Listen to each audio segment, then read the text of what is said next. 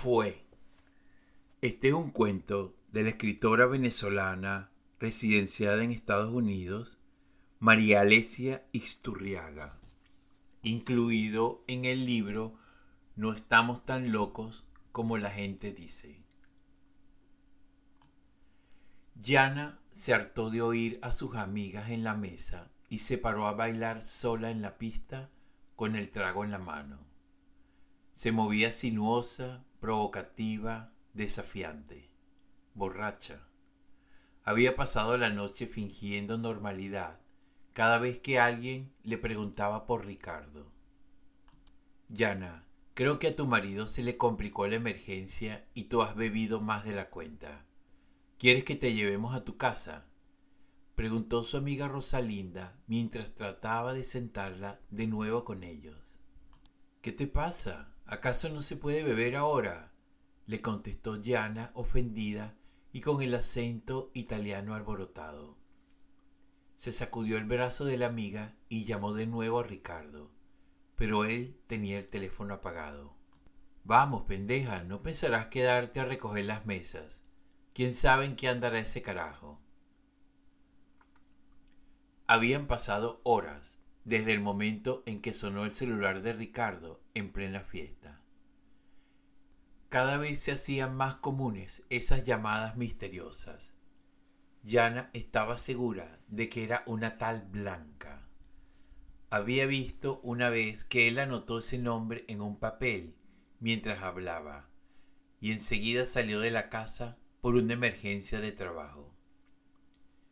Ella se preguntaba cuántas emergencias de trabajo podía tener un contador dedicado al comercio de importación. Tal y como lo sospechaba, Ricardo se acercó y le dijo que tenía que resolver algo urgente.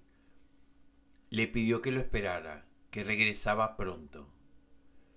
Con una sonrisa fingida, Yana asintió y se quedó en la mesa acompañada de una pareja de amigos. A partir de ese momento, la fiesta terminó para ella. Esa era la gota que había derramado el vaso. Se sentía cada vez más sola, menos importante en la vida de él. Sentía que la tomaba por estúpida, con esas explicaciones tan básicas como una emergencia en la aduana un viernes a las once de la noche todos se daban cuenta de que la pareja ya no era aquella que tanto admiraban. Unos decían que Ricardo tenía un amante y otros que andaba en negocios turbios. Y Yana ya no tenía fuerzas para desmentir a nadie, ni siquiera a sí misma. Yana y Ricardo se conocieron muy jóvenes. Ella era un mujerón, alta, voluptuosa, con ojos verdes almendrados y melena miel. Él era guapo, moreno, atlético, cariñoso y ambicioso. Durante años fueron una pareja envidiable, divertidos y excelentes anfitriones. No había fiesta a la que no los invitaran, no había celebración en la que no fueran el centro de atención. Pero Ricardo cambió mucho los últimos años. Parecía que le interesaba más seguir haciendo dinero que la familia. La complicidad entre ambos se desvanecía y Yana no sabía qué hacer con sus ganas de él. No sabía dónde encajaba ella en aquella nueva situación. Ni las dietas, ni la cirugía, ni los masajes, ni las horas de gimnasio le devolvían las miradas lujuriosas de su marido que por muchos años mantuvo viva la pasión. Se paraba desnuda frente al espejo con sus casi 50 años y veía a una mujer madura, firme y sensual. Podía buscarse un amante como lo hacían otras, pero sabía que eso no llenaría el vacío que sentía.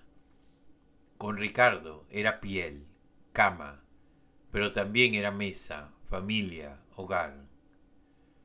Por eso nunca quiso mudarse del penthouse al que se fueron a vivir cuando estaba embarazada de Eduardo. Ese era su lugar, el que construyeron juntos, el que todavía tenía la impronta de lo que soñaban. Ahora estaba en esa fiesta sola, sintiendo las miradas condescendientes de las amigas que le decían que eso era normal, que los hombres siempre buscaban a una más joven, y ellas se dedicaban a vivir la vida como les provocaba. Pero a ella le seguía provocando ser la diosa de Ricardo. Tampoco había ido Eduardo a la fiesta y ella lo resentía. Últimamente no los acompañaba a ninguna parte. El muchacho también extrañaba al padre que lo llevaba a todas partes. Pero a los 23 años tenía mucha más cosa en que ocupar su tiempo y Laura, su novia, se había convertido en el centro de atención. Eduardo heredó el atractivo de su padre, pero era tímido e inseguro. A veces sentía que vivía a su sombra y que sus amigos disfrutaban más de los paseos en moto, en lancha y en avioneta con Ricardo que de la amistad con él. Pero Laura era diferente. A ella le interesaba él, lo valoraba, lo escuchaba y lo animaba a desarrollar sus propios intereses. Eduardo y Laura estaban de aniversario y habían ido a cenar. Al principio, el plan había sido pasar el fin de semana en la playa. Sin embargo, un desperfecto del carro los llevó a posponer la salida y se fueron en un taxi al apartamento. Sabían que estarían solos hasta tarde. El joven sacó del bar de su padre una botella de ginebra y comenzó a preparar unos tragos mientras Laura revisaba la envidiable colección de CD de Ricardo, entre los que había música de la época de oro del disco music. Sacó la colección de Estudio 54 y al abrirla cayó una bolsita de plástico con un polvo blanco. No podían creer que, dentro de las cosas de Ricardo, hubiese cocaína. ¿Será que tu papá consume? ¿Sabrá tu mamá? ¿Te lo imaginas a los dos con una voladora? preguntaba Laura entre risas. Se le habrá quedado alguien en una fiesta. Después de especular sobre el origen de la droga, los jóvenes pusieron el CD player uno de los tesoros de la colección de Ricardo. Brindaron y se metieron sus primeras líneas de perico, tal como habían visto en las películas. Al fondo, Donna Summer cantaba Love to Love You, Baby. Y así, al ritmo de los gemidos de la pantera de Boston, se desnudaron en la sala e hicieron el amor en el sofá y en el piso. Por último, la nota los llevó a la cama King de Ricardo y Jana. Por fin Jana aceptó que la llevaran a su casa pero no que la acompañaran hasta arriba. Se sentía humillada por el desplante y no quería que la vieran más. Antes de tomar el ascensor, se asomó al estacionamiento y vio el carro de Ricardo. La ira se apoderó de ella al pensar que él estaba en su casa y la había dejado botada en la fiesta. Más te vale que te haya dado un infarto, Ricardo, se decía a sí misma mientras subía los seis pisos hasta el penthouse. Mi cuesto Ricardo, se repetía. Ricardo había perdido el sentido del tiempo. De repente vio el reloj sobresaltado y recordó que había dejado a su mujer en la fiesta. Quiso llamarla, pero tenía el teléfono sin batería. Ya los muchachos habían desembarcado la mercancía después de sortear una lancha de la Guardia Nacional que había recibido un pitazo. Sabía que Gianna odiaba esas escapadas, pero no quería involucrarla en la parte oscura del negocio y creía que era menos grave que pensara que tenía un amante a que supiera que traficaba drogas.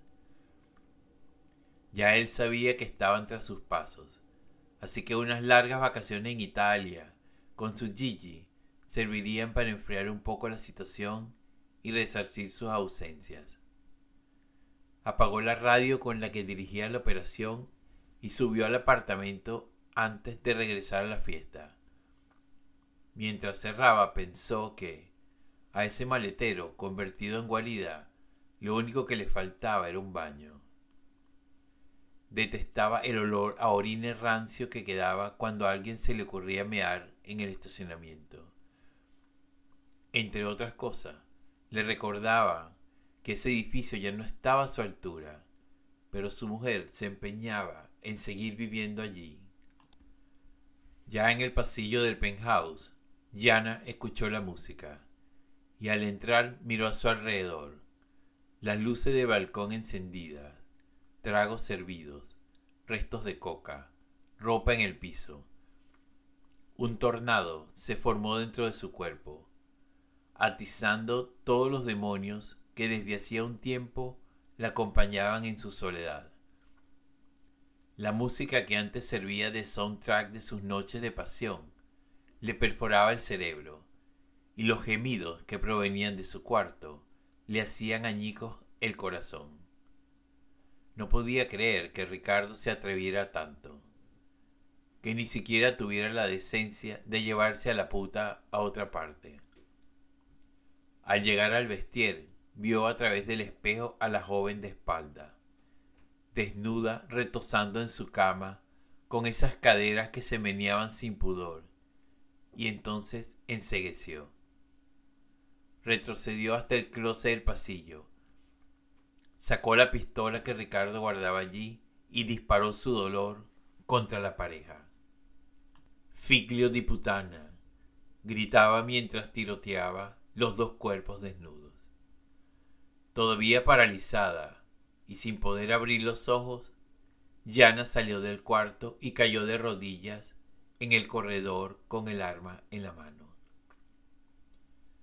Ricardo estaba saliendo del ascensor cuando escuchó los disparos y el CD de Donna Sommer de fondo. Se apresuró a abrir la puerta. Los segundos que tardó en encontrar la llave de la puerta se hicieron eternos. Justo cuando entró, la música paró y dejó un silencio sepulcral. La vio de rodillas. Sintió escalofrío. Gigi, ¿qué pasó? gritó aterrado. Yana salió del shock al escuchar la voz de Ricardo.